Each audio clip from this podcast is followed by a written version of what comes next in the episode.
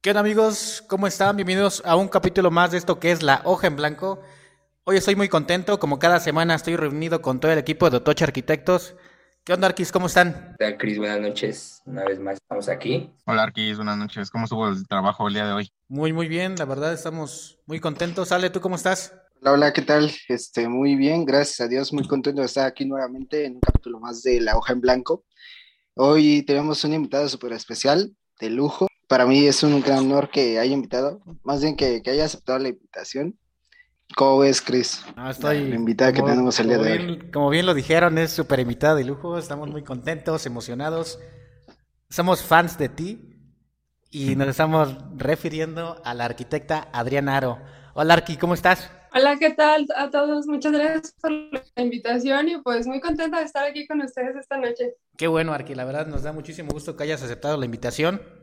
Hemos visto mucho tu trabajo en, en redes sociales, hemos conocido todo lo que andas subiendo, andas ahí por, muy activa por ahí en YouTube. Y a todo esto, a todo el éxito que, que has tenido en este tipo de redes, todo éxito tiene un principio. Me gustaría que nos contaras quién es Adriana Aro y cómo nació este amor por la arquitectura, Arqui. Yo desde que empecé mi canal eh, empecé contando un poco sobre mí y yo les decía que yo no sabía de dónde había sacado, pero yo desde niña había querido ser arquitecta toda mi vida. Pero hace muy poco tiempo, como que recapitulando y pensando un poco las cosas, eh, me estaba acordando que de niña a mí me encantaba ver un programa que se llama Extreme Makeover, no sé si ustedes lo llegaron a ver en algún momento, un programa en el que creo que era en Estados Unidos, que para familias de bajos recursos iban y un equipo les desbarataban la casa y le hacían una casa increíble. Y creo que de ahí nació mi amor por la arquitectura, sinceramente. Y, y, y, bueno, eh, está ahí cuando nace y, o sea, ¿cómo es que, no sé, le dices a tu familia, ¿no? Eh, te, te preguntan lo clásico, ¿no? Todo niño quiere ser doctor, policía, bombero y demás. Eh, ¿en qué momento es en el que le dices eso a tu familia de que ya quieres dedicarte de lleno a esto de la arquitectura? Sí, yo desde niña siempre le decía a mi familia, sí, yo quiero estudiar arquitectura, yo quiero estudiar arquitectura. Estaba en la prepa y seguía con la misma idea. Lo dudé un poquito con ingeniería civil, pero qué bueno que no lo elegí.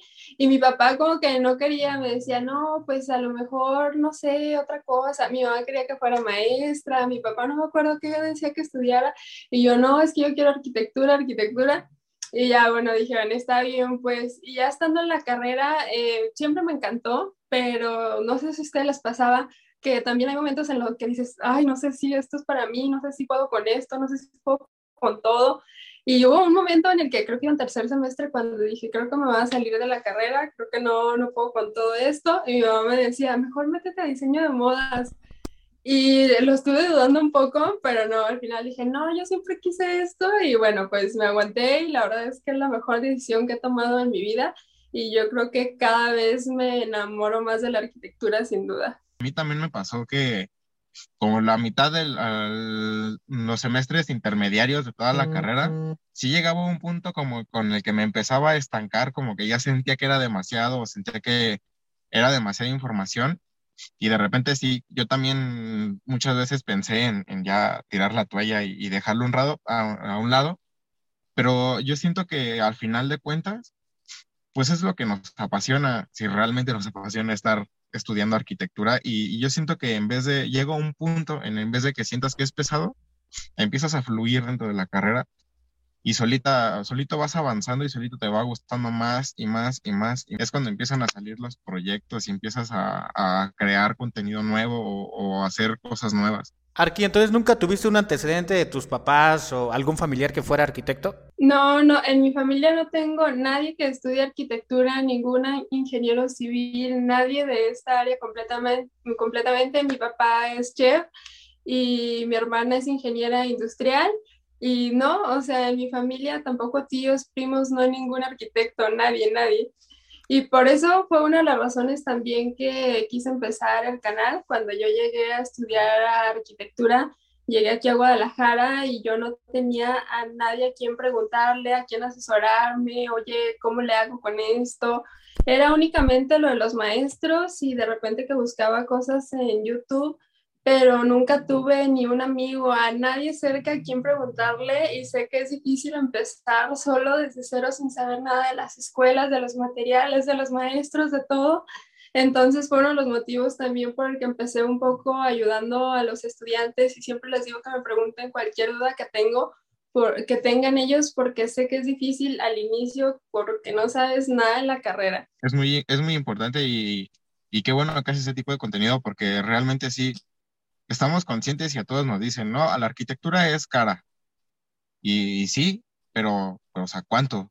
Realmente, ¿cuánto es, cuánto es lo caro? ¿Qué, ¿Qué es caro? no estamos conscientes. A mí me pasó al inicio que, que empezábamos, nos pedían poquitas cosas, rotuladores, colores, cositas así, que pues realmente no están algunas tan caras, pero ya cuando te empiezan a pedir estilógrafos de buena calidad, cositas así, que pasan los mil pesos, es difícil estar manteniéndote pagando tanto y realmente son cuestiones que muchos alumnos pues, no tienen ni idea que van a gastarse tanto, aunque a lo mejor estén estudiando en una escuela pública. Ahorita que nos comentas, este, Arqui, eh, que estuviste a punto de tirar la toalla, ¿qué tanto y en qué ha cambiado, por ejemplo, tu perspectiva de la carrera? Entras y creo que a muchos nos pasa que tenemos eh, esa primera impresión de la carrera de que, ay, sí, voy a ser un gran arquitecto, me van a llover proyectos, me van a llover clientes, y qué tanto ha cambiado y en qué esa perspectiva que tú tienes de la carrera ya saliendo de la escuela, ya en el campo laboral?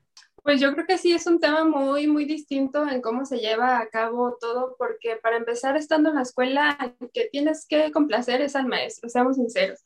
Si no haces lo que a él le gusta, te va a poner mala calificación y dice, no, es que así no es, y no, es que así no.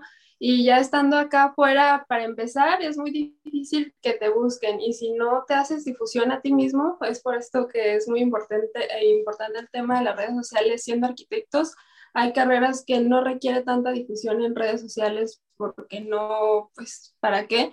Pero una carrera tan visual como lo es la arquitectura es completamente muy importante, yo creo, la difusión, el marketing, las redes sociales, porque es de la manera que te van a conocer y van a, vas a estar mostrando tu trabajo, es tu portafolio, es de la manera que te van a contactar, pero también estando con los clientes afuera también es muy complicado porque pues se trata de dinero, todo es dinero y cualquier error es dinero y todos quieren, pero ya rápido porque ya quieren empezar y muchos camps y bueno, es muy, muy diferente, las entregas también son muy diferentes a como son en la escuela y bueno, sí, la escuela te da todas las bases y lo mejor que pueden, me imagino, pero sí es muy completamente diferente estando afuera ya en la vida real.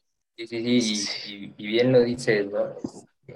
Esta parte de que al final eh, en la escuela eh, lo único que, a que tienes que complacer es al maestro. Y ya en, en, el mundo laboral nos enfrentamos a esto que dices de los costos, que a lo mejor el cliente quiere constantes cambios. Arquitecta Adriana Jaro. Este, yo, yo sí te sigo desde hace bastante tiempo, casi casi un año. Y hay un video que me marcó, es donde explicas algunas, bueno, más bien donde nos enseñas algunos materiales que tú bueno, ocupabas en, en, la carrera en su momento. Quisiera que por favor nos contaras de alguna anécdota o alguna experiencia tanto escolar y ya ahorita ya que, que estás trabajando en un proyecto que, que, está muy interesante, que también quisiera que con todo gusto nos, nos dijeras acerca de, ese proyecto. Sí, claro que sí. Eh, bueno, creo que, creo que lo conté también en ese video. Me pasó algo muy eh, pues feo, la verdad es que a mí diario me pasan cosas de todo tipo. Y resulta que yo estaba, pues los estilógrafos son caros, entonces a mí me habían mandado el dinero mi papá para que los comprara y entre no sé qué cosas, no los compré, entonces para cada entrega compraba de los desechables y una vez estaba ahí en las mesitas con, pues de, de la escuela platicando con una amiga de, no, pues sí que están muy caros y así. Y estaba un chavo por allá lejos, creo que era de la carrera de diseño industrial, y dijo, ay, pues si quieres yo te los presto, me prestó dos. Y dije, no, no, no, ¿cómo crees? Pues están muy caros y, sabe, a mí me pasan muchas cosas. Dijo, no, no te preocupes, te los presto, me prestó dos uno muy delgadito, de punta muy fina, y el otro de los más anchitos, como del de un punto. Y el primero, eh, resulta que apenas tenía como una semana con él y como que se le tiró la tinta y lo destapo y la punta se le había quedado pegada en, en la tapa. Y yo de, ay, no, no puede ser posible. dije, bueno, le compro el estilógrafo y ya, todo bien. Y apenas había pasado como otra semana y que se me cae el otro, el otro de él y que se le quebra la punta y yo, ay, no puede ser posible. Y se me quebró también. Entonces tuve que comprar los dos estilógrafos y se los tuve que regresar y yo me quedé sin nada. Eso fue muy triste, la verdad. Fíjate, qué, qué curioso que al final no te los compraste para ti y terminaste comprándoselos para él, ¿no? Tragedias de ese tipo a mí me pasan muy seguido, sinceramente, pero bueno, pues ya, ya aprendí a no andar pidiendo prestado. De hecho, que me acuerdo de esa anécdota, eh, Ale tiene una. Cuando, cuando Chris estaba dibujando unos planos, ahí sí puedes contarla, Ale. Me da pena. Está muy ridícula. Mejor eh. que la cuente Cristian. A ver, por favor, Chris. No, pues yo estaba terminando unos planos. Era como segundo semestre, ¿no? Cuando estábamos aprendiendo a entintar, creo, en Albonene. Sí, sí, sí. Dice que había pasado como tres noches haciendo este, ese plano y había quedado bueno. Y este Alejandro este, apenas estaba aprendiendo a utilizarlos y agarró el, botecito de tinta china y empezó a, agitar el, el, botecito y cuando menos esperé ya vi que salió la, la tapita del bote de tinta china y todo mi plano quedó... No. Yo, como era mi amigo Ale, pues yo no dije nada. Sí, sí. Pero fíjate, yo creo, yo creo que hasta, hasta funcionó para fortalecer la amistad. Yo, yo recuerdo muy bien que te dije, una disculpa. yo hago tu plano y tú dijiste, no, no, no, yo lo hago. Y hasta te acuerdas que una profesora que ojalá no, no nos esté escuchando, y hasta se enojó y dijo, no, no, no, págale el plano pero sí es una experiencia muy, muy chistosa que, pues bueno, creo que a todos los estudiantes que nos están escuchando, este, pues pasan cosas, ¿no? Similares que... Uh, sí, varias anécdotas. no, no, puede ser. Bueno, hay muchas experiencias, así como, como mencionó este Ali, como mencionaste tú. Eh, muchas veces la arquitectura se trabaja mucho en, en, equipo.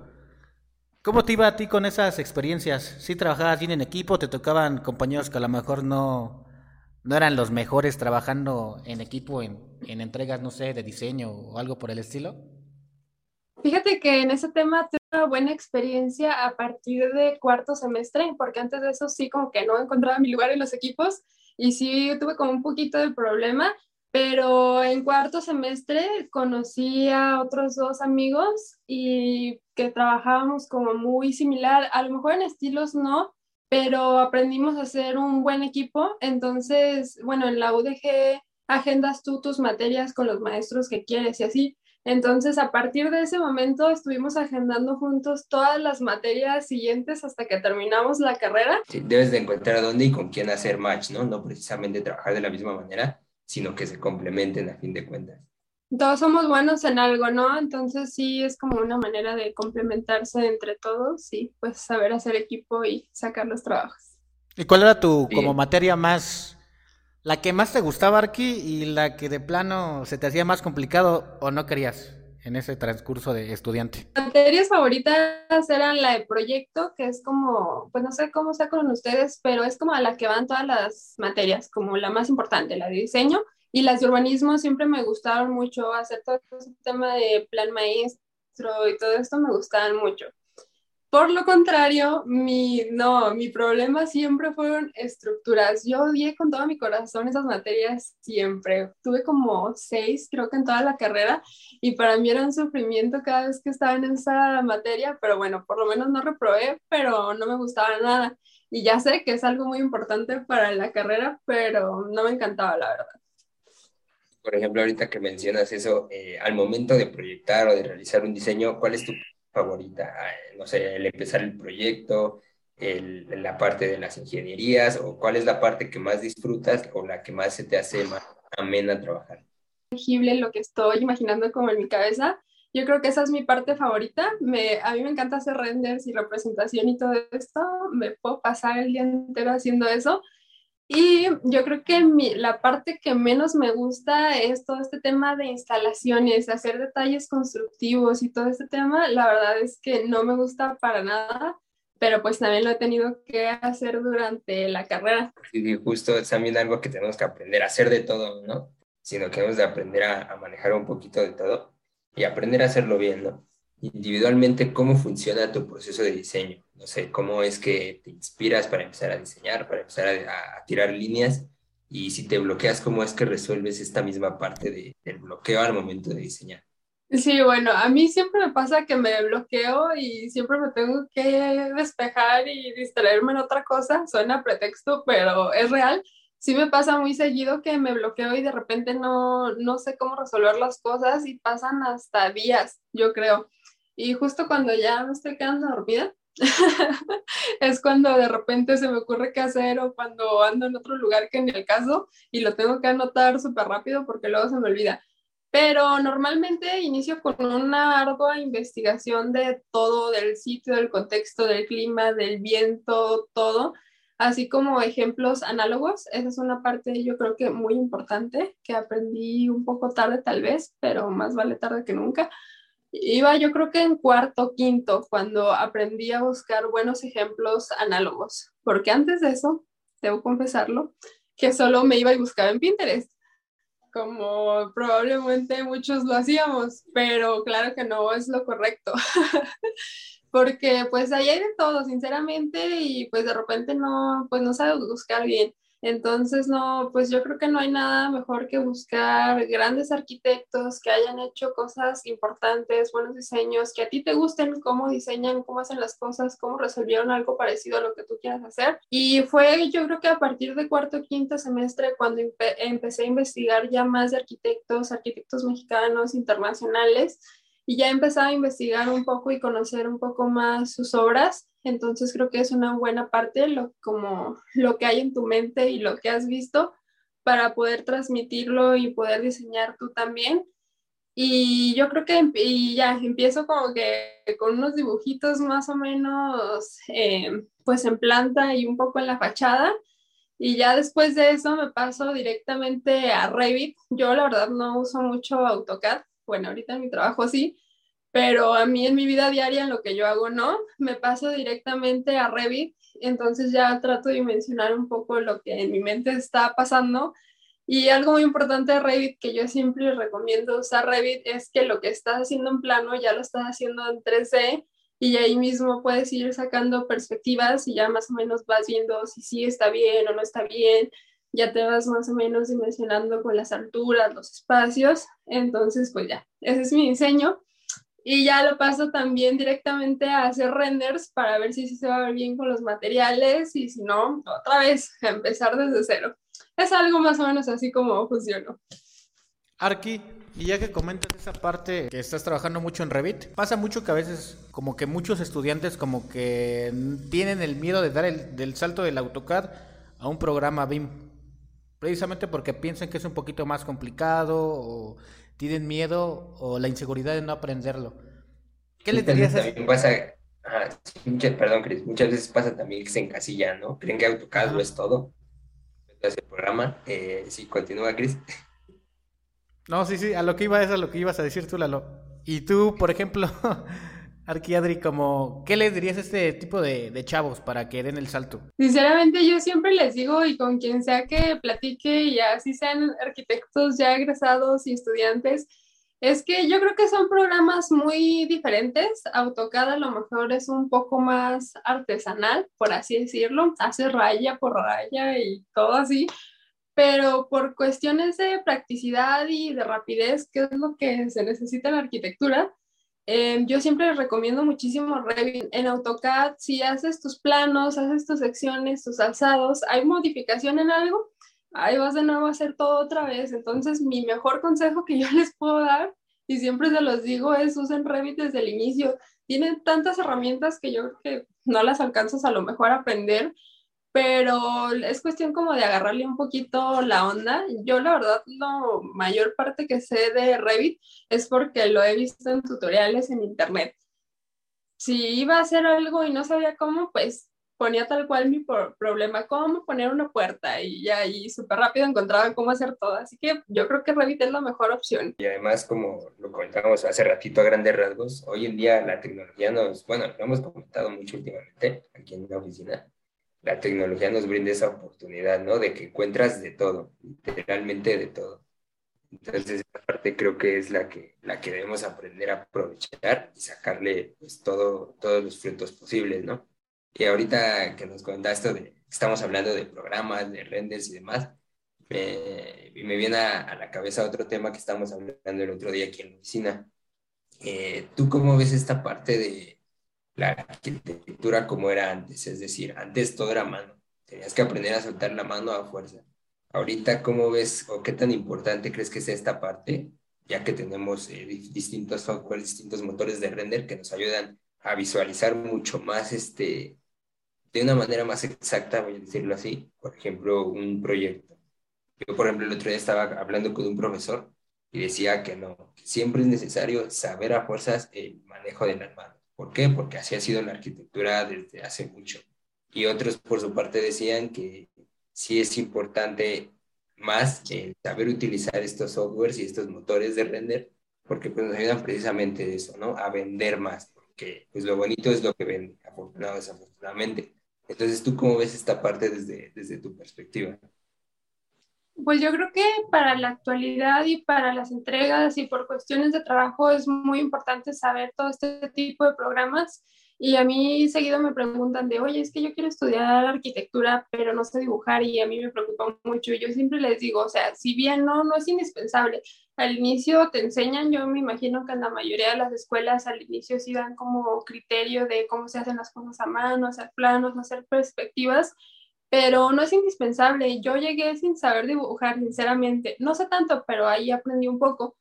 Pero no es necesario, sinceramente no creo que sea necesario pero claro que si también sabes dibujar es una herramienta muy importante porque es muy práctico saber demostrar una idea así de rápido con un dibujo. Ya estás mostrando lo que quieres expresar, no necesitas un programa y tardarte un poquito más de rato para cuestiones como prácticas. Pero pues claro que para entregas y trabajos y todo eso, pues ya jamás en la vida yo creo que vas a entregar algo a mano. Es lo que yo pienso. De hecho, sí es más como la mezcla de los dos, ¿no? A lo mejor cuando estás, no sé, poniendo un ejemplo, para convencer a un cliente, de momento, dibujar rápido lo que tengas en la mano, ¿no? Lo que tengas en la mano. Y es precisamente lo que les decía yo a, a, la oficina el otro día, ¿no? Aunque sea que sepas lo básico, pero que puedas representar una idea, ¿no? Estás a lo mejor un cliente y para no perderlo, rápido dibujas, a en una servilleta, pero ya dibujaste algo. Y bien lo dices tú, ¿no? Por cuestiones de, de practicidad en ese momento te vas a poner a hacer un render, hacer un modelo, hacer un, plano y, y, por lo mismo es, es importante. Sí, así es. Arquitecta Adriana Jaro, ¿cuál fue tu, tu primer programa que tú aprendiste a manejar? Hay un video en el cual en tu canal en YouTube mencionas que, que para ti fue lo, lo máximo aprender Revit, pero quisiera que nos contaras cuál es tu, bueno, ¿cuál fue la, perspectiva que tomaste ya de pasar a tu programa de, a tu primer programa que aprendiste al Revit, al mundo BIM? Pues mira, el primer programa que yo aprendí fue en segundo semestre, fue AutoCAD. Nos empezó a enseñar el maestro AutoCAD porque creo que la materia se llamaba representación en 2D. Entonces todo el semestre vimos AutoCAD. Después seguí otra materia el siguiente semestre, en tercero, que era representación en 3D. Ahí el maestro no le sabía mucho a Revit, pero nos enseñó como que muy, muy básico. Y ya en ese semestre a nosotros ya nos empezaban a pedir como perspectivas, ya renders, modelos y cosas de esas. Y varios de mis amigos, en lugar de que les enseñaran AutoCAD, les enseñaron Sketch. Y pues todos usaban Sketch y yo nada más sabía usar poquito Revit, entonces pues yo me quedé con lo poquito que sabía de Revit y es fecha que yo no sé usar Sketch y todos me dicen, ¿cómo que no sabes usar Sketch? Si está súper fácil, pues no, yo no sé usar Sketch, pero en cambio Revit yo ya le he aprendido mucho porque ya tengo desde tercer semestre usándolo. Al inicio no les sabía pues nada, el maestro nos enseñó lo más básico, pero pues ya ahí con la práctica y moviéndole, investigando y poniendo mis videos en YouTube y de todo, y ya poco a poco he ido aprendiendo, pero pues Revit fue mi segundo programa que aprendí. Es muy importante que comentas, porque eh, dijiste algo muy importante que yo creo que es muy importante, que es ser autodidacta, ¿no? O sea, no quedarte con lo que te enseñan los profesores, sino que tú fuiste aprendiendo por tu propia cuenta, mediante los videos, y ahora hasta haces videos, ¿no? Para que los, los demás eh, aprendan de ti, y esto es muy importante. Arki, y con el trabajo, con cuando eras estudiante y también creas contenido, de verdad, ¿de dónde sacas tanto tiempo para hacer tantas cosas? Creo que ni yo sé. Hubo un momento, este, fue hace un año, estaba haciendo mi tesis, estaba trabajando y seguía grabando para YouTube. Entonces sí fue muy complicado, no me quedaba tiempo ni para dormir. Los fines de semana era cuando aprovechaba para grabar algo y editarlo en ese momento, ya lo subía durante la semana y así tenía como, estaba muy constante en, en YouTube, pero sí yo tenía que sacrificar mis fines de semana, salía aquí en mi familia de, ay, no, sí, vamos al cine, vamos a salir a no sé dónde, y yo aquí encerrada grabando y editando y haciendo tarea y haciendo mis cosas pendientes, pero sí era muy, muy complicado. Ya ahorita entre trabajo y YouTube, pues ya está un poquito más relajado, pero hacer las tres cosas, la verdad que sí era muy pesado. Y muchas veces pasa eso, ¿no? Creo que a todos nos ha pasado aquí también, eh, que descuidamos en cierta parte de la familia por la carrera, por la escuela y por el trabajo. ¿Y cómo lidias, por ejemplo, ahorita ya con esa parte? Si estás, como comentas, estás más relajada ya que no tienes, por ejemplo, lo de tu tesis, ¿cómo organizas tus tiempos para no descuidar precisamente esta parte de la familia y descuidar, por ejemplo, eh, tu vida ya personal? ¿Cómo, cómo, sí, cómo pasas a esta parte? Porque también vimos que pues te gusta, sí este tema de la fotografía, ¿no? Sí, también aprendí a, a, tomar fotos, pues estando en la carrera, tuve una clase de eso y también con mis mismos amigos de siempre nos salíamos a tomar fotos y también es un hobby que pues ya tuve que abandonar un poco por dedicarme a lo otro, pero sí, en temas de mi familia también pues era de que llegaba de trabajar y tenía que tomar clases todavía y hacer tarea, adelantarle lo que tuviera que hacer. Y mi mamá así de, ya te vas a encerrar otra vez a tu cuarto. Y yo, pues es que, ¿qué hago? Y mi mamá de, es que no te en todo el día. Y yo, pues es que, ¿qué hago si no tengo tiempo? Oye, llegaba el fin de semana y desde la mañana me ponía a hacer mis cosas y se salían ella y mi familia y todo el mundo se salían a pasearse y yo con mis cosas, pero pues yo creo que es cuestión de organización. Eh, para todo el tiempo solo hay que saber organizarse y no saber perder el tiempo porque eso lo aprendí muy tarde estando en la carrera al inicio, la verdad me la pasaba perdiendo el tiempo y siempre me desvelaba, pero ya lo empiezas a trabajar y te tienes que organizar, si no, no te van a dar los tiempos para nada. Y sí, pues es más que nada saber organizarte y todo sale. ¿Cómo decirlo? Muy, muy admirable porque, digo, aparte de que te gusta la fotografía y que no sé si actualmente, mm, bueno, más bien mencionaste que ya lo dejaste, también te gusta la, la pintura. Eh, incluso en uno de tus videos le dedicaste un, cuadro o una pintura que tú misma pintaste a tu mamá. ¿Cuál fue tu motivo por el cual pues no, no enseñaste el cuadro? Porque bueno, yo al menos no, no lo vi, que, fue la pintura que, que pintaste. Porque no lo he terminado. Ah, ah ok, ok.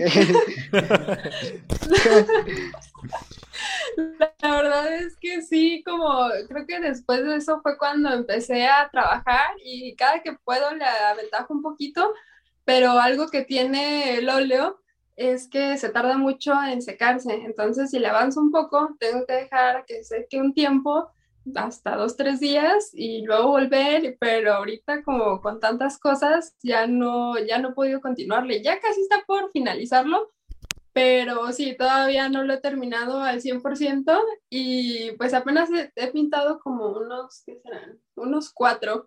Y había uno que yo tenía en, pues fue el primero que pinté de todos, con unas como una ola, más o menos, uno estaba más o menos grandecito. Al inicio solía estar en el fondo de mis videos y me había encariñado mucho con él, pero como ya tenía tantos cuadros por aquí, y alguien me preguntó, ay, pues ¿en cuánto me lo vendes? Y dije, ¿será que lo vendo?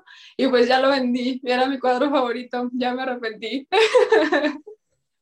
Y por ejemplo, ahorita que nos comentas esto de engañarte con, por ejemplo, ese caso de tu cuadro, ¿algún proyecto al que le tengas mucho cariño, mucho aprecio, que lo recuerdes así de una manera, sí, bonita, o a lo mejor también un proyecto que, que dices, chin, este proyecto no fue de mis mejores proyectos que, que tengas? Sí, yo creo que hay un proyecto, creo que ese nunca lo he mostrado en redes, creo que había quedado de mostrarlo, pero nunca lo he enseñado, un museo que hice en quinto semestre y a pesar de haberlo hecho en quinto semestre, lo vi al final y me sigue gustando y lo veo ahorita y a mí me sigue gustando mucho. A lo mejor es muy básico, luego se los voy a enseñar, pero porque ahorita ya no tengo nada de eso, creo que se quedó en otra computadora, pero ese es un proyecto al que yo le tengo mucho cariño.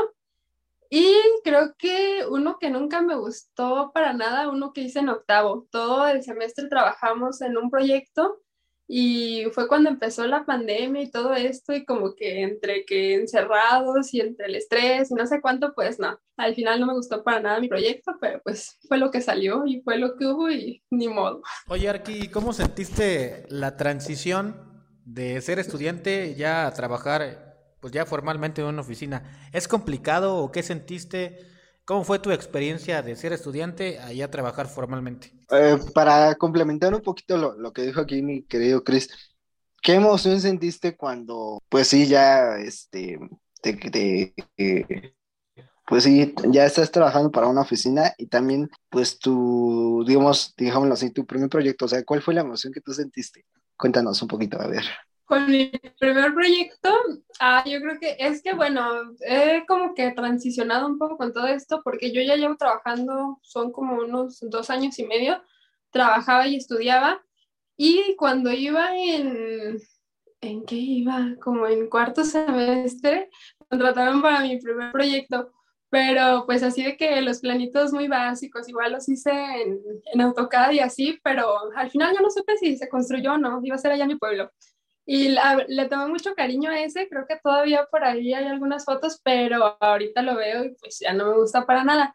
Pero mi primer proyecto así súper formal de, de la playa, y no, hombre, ese lo amo con todo mi corazón. Y el otro día soñé que se había construido. No, hombre, me levanté la persona más feliz del mundo. a ese proyecto lo amo mucho, pero bueno, ya, ya está por construirse. Es el que más me ha encantado en toda mi vida.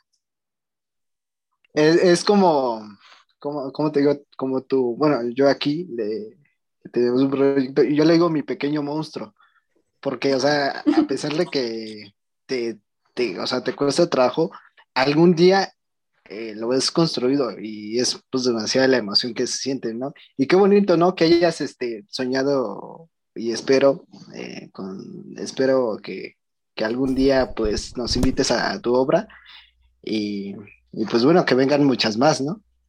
Sí, ojalá que sí. Yo andaba súper feliz, nomás porque lo soñé, no me imagino ya cuando lo haya construido. Nos compartes todas, tus fotos en Instagram, Marky, cuando ya esté, ya esté construido finalmente. No, va a estar buena la sesión. También algo, algo que, no sé, Arqui, eh, un sueño, una meta que tuvieras en la, durante la carrera que ya hayas cumplido, sigas en proceso de cumplir, que nos quieras contar? Pues yo creo que fue, ha sido tener como un proyecto en el que fuera ya un cliente real. Siempre quise estando en la carrera, porque pues estando en la carrera todo es ficticio, todo te lo imaginas, si sale mal pues ni modo, es nomás para entregar y así. Entonces siempre quise tener como uno ya real, tener un cliente real y poder entregar y poder mostrar y tener las revisiones. A mí eso me emocionaba muchísimo. Y bueno, creo que ahora me emociona mucho. Eh, mi sueño es ver esa casa construida en este momento, pero ojalá que pronto. Sí, va, voy vas a, ver que los muros. Es que, bueno, es increíble, ¿no? Que a un proyecto le, le tomes bastante cariño este, mm, y bueno, dicen por ahí, hay una frase eh, que dicen que eh, es muy bonito el proyectar, pero es mucho más padre el ya verlo físicamente ya construido, ¿no? Es una experiencia súper padre. Y pues bueno, eh, como te lo repito, ojalá te caigan o te vengan muchos más proyectos padres en diferentes estados. Creo que también algo que la arquitectura nos ofrece es el poder viajar. Es algo muy, muy bonito. ¿Hay algún lugar que, que te gustaría volver o, ir a viajar? Mm, pues yo creo que para el lado del sureste, estando en la universidad, fui, nos llevaron a un viaje de estudios para allá, toda la zona de Chiapas, Mérida y toda esta zona. A mí me encanta esta parte del país, entonces yo sería la más feliz teniendo proyectos de aquel lado del país. Es una zona muy bonita y a mí me ha gustado mucho. ¿Cómo ha sido el impacto que, cómo has sentido el impacto que has tenido en, YouTube? Porque pues ahí has crecido bastante y tienes una buena comunidad. ¿Qué sientes al tener todo ese tipo de seguidores y qué compromiso sientes que tienes eh, con ellos al estar subiendo ese tipo de contenido? Yo creo que cuando subí mi primer video jamás me imaginé que como que tan rápido tanta gente me iba como a estar siguiendo. Cuando pues cuando hice el canal fue a principios de enero del año pasado y dije, bueno, con que a, diciembre lleguemos a mil suscriptores está bien, pero sí como que algo rápido, porque igual y no son tantos suscriptores, pero sí son como muy, están ahí siempre cada que subo algo o siempre me están mandando mensajes o comentándome. Y la verdad es algo muy bonito porque sí es algo tardado hacer un video de que investigar, grabar y así, pero la verdad es algo que me ha gustado mucho hacer. Yo antes jamás me hubiera imaginado que iba a terminar haciendo videos, pero ha sido muy, muy bueno para mí y aparte de, a mí me encanta ayudar y que me pregunten, yo soy la más feliz, pero aparte de eso me ha ayudado también mucho a mí como para seguir aprendiendo, seguir investigando y no quedarme como en el mismo sitio siempre. Creo que es una manera como también de, de obligarme a mí misma a seguir aprendiendo. ¿Y qué te decían tus papás cuando te veían eh. grabándote ahí en, en, el cuarto? Y ahora que sí has tenido una buena aceptación de parte de, tus seguidores, tus amigos, ¿qué te dicen? ¿Cómo ha pasado todo eso? Pues fíjate que mi mamá al inicio era así como de, ¿sí te vas a animar? Porque, pues no sé, como que yo creo que nunca se lo había imaginado porque antes de eso, pues yo era la chica que pues de repente grababa historias y respondía a las preguntas, pero pues cosas así muy, muy sencillas en Instagram y mi mamá me escuchaba hablar y pues a lo mejor puras tonterías me escucha hablar con ella, ¿no? pero ya desde que me escuchó hablar como ya cosas más en serio, creo que ya hasta me respetan más.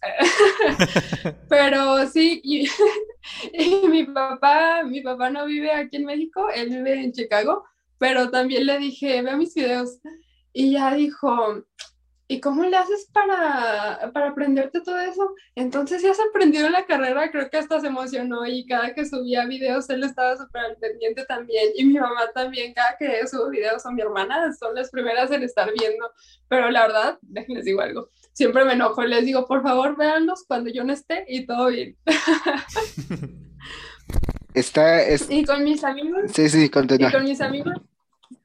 Con mis amigos también, la verdad, ha estado bien me han estado apoyando también mucho, de, seguido también de que comparten las historias, comparten de que subí un video y cosas así, también les siento como mucho su cariño. Ha sido muy bonito también eso y pues aquí estamos a un año de que subí mi primer video.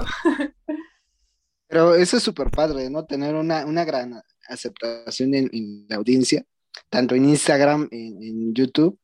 Eh, te digo, yo, yo soy fan tuyo de, desde hace como un año aproximadamente.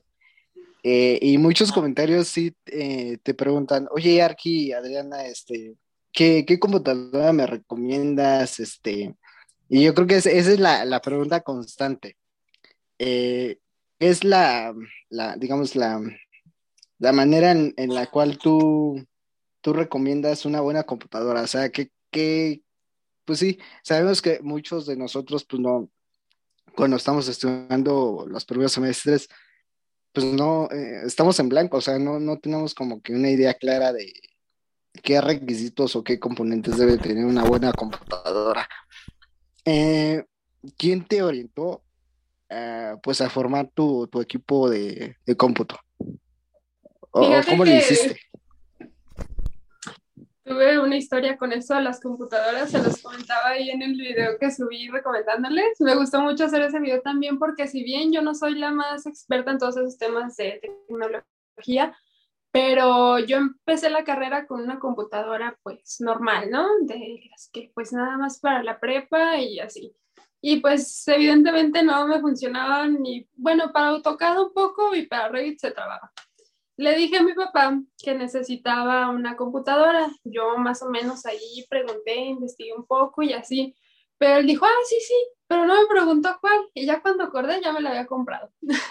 y no era eh, obviamente la que necesitaba, pues era una computadora, pues más o menos sí me aguantó, yo creo que como un año, pero no soportaba hacer renders, no podía instalar Lumion, por ejemplo, ya se me empezaba a tragar muy al último hasta ya, creo que ya iba como en, como en séptimo, no me acuerdo en qué semestre, ya, ya muy al final, y ya le dije a mi papá otra vez de que necesito una computadora que así me funcione, porque en ese momento yo no sabía hacer renders, iba en séptimo, octavo, y yo solo había hecho renders en Revit.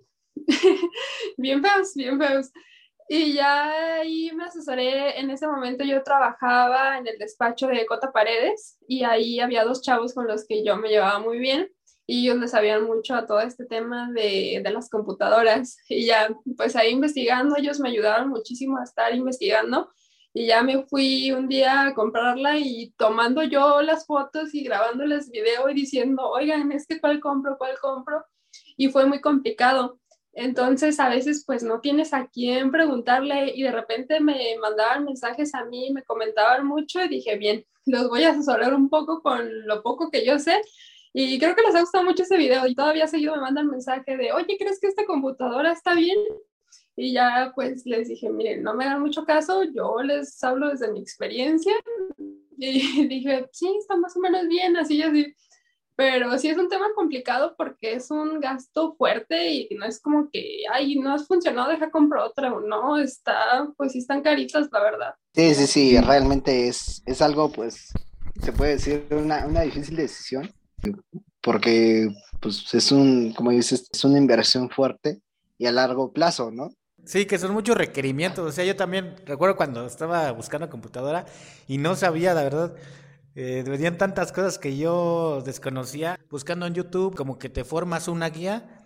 Y esos videos, como el que subiste, Adri, la verdad, son de suma importancia porque no ayudas a una persona, sino a miles de los que ven tu video. Y la verdad, cómo se agradecen todo este, este tipo de videos que haces. Sí, pues yo creo que de ahí fue que empecé también yo a grabar videos porque fue con las personas que yo me asesoré porque pues todos los demás que yo conocía cuando inicié pues estábamos igual, como que nadie sabía nada. Entonces el único medio para aprender y saber qué hacer era en YouTube, nada más. Arquía de hecho de todo, no nada más en, por ejemplo, en este hermano en la computadora, lo comentamos hace rato, hay tutoriales de AutoCAD, de SketchUp, de Revit, de renderizado y, sí, creo que sí está muy bien de arquitectura. Por ejemplo, sí hay bastantes eh, referentes a lo mejor de, de, estos en los que te puedes guiar de hacer renders y demás. Y, por ejemplo, ahorita que menciono referentes, ¿tú algún referente que tengas de la arquitectura que a la hora de diseñar o a la hora de trabajar, o, no referente a lo mejor, sino uno que admires demasiado, algún arquitecto o alguna obra también? Mm, yo creo que hay varios arquitectos. Últimamente me he hecho muy fan de los arquitectos, arquitectas mexicanas que hacen trabajos increíbles, pero internacionalmente yo soy muy fan de Mies van der Rohe, pero de arquitectos mexicanos, por ejemplo, Alberto Kalash, Fernanda Canales, Frida Escobedo, Taco, todo este tipo de arquitectos, no, hombre, a mí me encantan sus obras, yo soy muy fan de todos ellos, sin duda. Creo que, bueno, más bien eh, todos estos despachos que son 100% mexicanos eh, ayudan un poquito a la, cultura porque son obras que, utilizan pues, materiales de, ya sea de la localidad o que son tradicionales de aquí en México. Eh, creo que no sé, no, de hecho me atrevería a decir que yo también soy fan de, por ejemplo, el despacho de Taco y por ejemplo, a mí me, gusta mucho pensar que actualmente pues tenemos la visión de hacer o mejorar eh, la comunidad, es decir, proponer eh, pues nuevos materiales o nuevas ideas. Creo que al final es una labor social que, que tenemos como, como arquitectos, ¿no? Sí, así es como evocar la, la, arquitectura que se hacía antes con los materiales antiguos, como este trabajo que hacen los arquitectos de Macías Peredo, que también son arquitectos que yo admiro muchísimo y me encantan sus obras, y también como esta sensibilidad con los materiales, con la forma, con los espacios, la forma de las entradas de luz, es una manera muy bonita de hacer arquitectura, la de estos arquitectos mexicanos. Oye, aquí entonces el, el 2021 lo acabaste súper bien, empezaste con esta idea, subiste muchísimo y el 2022 me imagino que va a ser el doble de mejor. Pero ¿qué propósitos tienes tú? Esperemos que sí, pero ¿qué propósitos tienes tú? ¿Qué, qué proyectos nuevos? Eh, ¿Qué nos espera de la arquitecta Adriana Argo este año? Pues mira, justo en esto, la verdad no había tenido tiempo de organizarme muy bien. Había estado algo enferma todos estos días desde que terminó el 2021 hasta ahorita, pero por eso había estado muy ausente de YouTube y de Instagram y de todos lados, pero la idea es continuar con YouTube, es continuar con más entrevistas. La verdad es algo que me gusta mucho hacer y platicar con la gente y aprender y todo esto y seguir grabando más videos. La verdad es que tengo una listota de videos por grabar, nada más que no, pues el tiempo a veces no me da. Pero hay algo, eh, estaba pensando este año empezar a grabar videos en TikTok, veamos si me funciona y si me alcanza el tiempo. Pero sí, es la idea, empezar a grabar videos un poco más cortos y con este formato a ver qué tal. Qué, qué bueno, Arqui, qué bueno que quieras expandir que te quieras abrir a más posibilidades. Al fin de cuentas, pues TikTok también es una red social que este año que pasó, y bueno, en general en pandemia como que se desató, ¿no? Sí. pues sí, qué, qué bueno que quieras eh, compartir un poquito más. También Ale se quiere mudar a TikTok, quiere hacer sus bailes. Eh, ahí sí hacen algo. ahí nos vamos a ver. sí, Ale, Ale, algo, algo que quieras contar, Ale, de eso. Eh, pues era un secreto, güey, pero pues bueno, esperemos si nos vaya bien. no, no es cierto. Este. Eh, no, no, aprovechando la. Sí, adelante. Ajá, sí. Eh, aprovechando la, la, ocasión y el tiempo, claro. ¿Qué, qué música escuchas cuando, cuando estás este, en tu momento de, de diseñar? Eh, ¿Hay algún gusto así que digas, ah, esta canción como me, me late? Eh, algo, algo así. No, fíjate que cuando diseño no me gusta poner nada que tenga letra porque me desconcentro muy fácilmente y es muy difícil para que yo me pueda enfocar y concentrar muy bien en algo. Entonces, lo que suelo hacer es poner así como que mi ambiente y mi mood y me encierro y pongo música clasiquita, busco acá las de lo-fi y todo este tipo de música así como relajadito un poco y ya de repente hasta le ignoro, pero no, no puedo poner música con letras ni nada de eso porque me pongo a cantar, me pongo en todo menos en lo que estoy haciendo, no puedo. a muchos les pasa así, Ale, Ale sí es, es lo contrario, se pone bien loquillo. Eh, bueno, es que, por ejemplo, yo, yo, cuando estoy en mi momento, pues sí pongo que rock, que, que un poco de salsa, de cumbia, ya yo, yo tengo de todo y para todo pero... Quisiera, eh, Arki, eh, ya para, para ir viendo esta agradable charla, un último consejo para los estudiantes de arquitectura, para los que vayan a egresar o para los que vayan a entrar o estén decidiosos de si entrar o no a la carrera, eh, pues no para convencerlos, pero sí para, para ayudarlos un poquito a tomar una decisión en esto. Pues yo creo que arquitectura no es una carrera para todos, pero sí es una carrera que si tú quieres lo vas a lograr y no hay nada más bonito que la arquitectura sin duda, pero también es una carrera que nunca dejas de aprender y creo que lo más importante en esto es ser autodidacta, no quedarte con lo único que te enseñan en la escuela porque entonces no vas a llegar a nada. Desde incluso antes de estar estudiando, he conocido mucha gente que ya está investigando y así. Entonces yo creo que ser autodidacta en esta carrera es algo muy, muy importante. Así que ese sería mi consejo. Pues quisiera agradecerte, la verdad, por, por este tiempo. Estamos muy contentos. La verdad, el tiempo se pasó volando. Fue una plática muy agradable, muy divertida. Y creo que poco a poco, con el paso de, de la charla, logramos el objetivo, porque todo el mundo conoce a, a la youtuber Adriana Aro, pero hoy conocimos unas anécdotas eh, diferentes, un poquito más a la persona. Y ojalá podamos este, grabar algo más después, encontrarnos en el camino próximamente y esta no sea la última vez que, que podamos hablar contigo, Arki. No, pues muchísimas gracias por la invitación y pues muy contenta de estar aquí platicándole aquí mis tragedias a todo el mundo y pues muchísimo éxito para ustedes también en este nuevo proyecto y espero les vaya súper bien y que nos veamos muy pronto para nuevas experiencias y pláticas. Sí, sí, sí, Arki, igualmente. muchas gracias tiempo por, por las risas, por las anécdotas y pues si hay cualquier cosa, ahí estamos para lo que puedas necesitar y pues nada, muy agradecido. Muchas gracias, muy contenta de estar aquí, de conocerlos. Yo no tenía el gusto de conocerlos, pero pues un gusto conocerlos a todos. Muy chida la plática. Pues bueno, ya, ya por último, igualmente eh, te quiero agradecer a ti, arquitecta Adriana Jaro, por este, pues aceptar la invitación.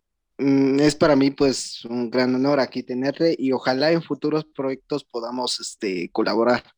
Mm, ¿Gustas darnos o, bueno, eh, decirnos eh, a todos los estudiantes o, a todos los que nos escuchan tus redes sociales para que te sigan en, pues sí, en Instagram, YouTube y pues estén al pendiente de todo lo que estés haciendo en el futuro? Sí, claro que sí, en YouTube como Adriana Aro con H y en Instagram igual Adriana Aro con dos guion bajo al final. Esas son todas por ahora. Espero que próximamente les esté compartiendo también la de TikTok.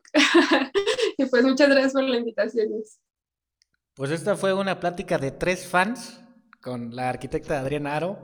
Muy contentos, muy emocionados. Y semana a semana estaremos regresando. Ya es costumbre que tengamos grandes personalidades de, de la arquitectura por aquí. Y nos vemos la próxima semana. Esto fue Un Ojo en Blanco. Hasta pronto.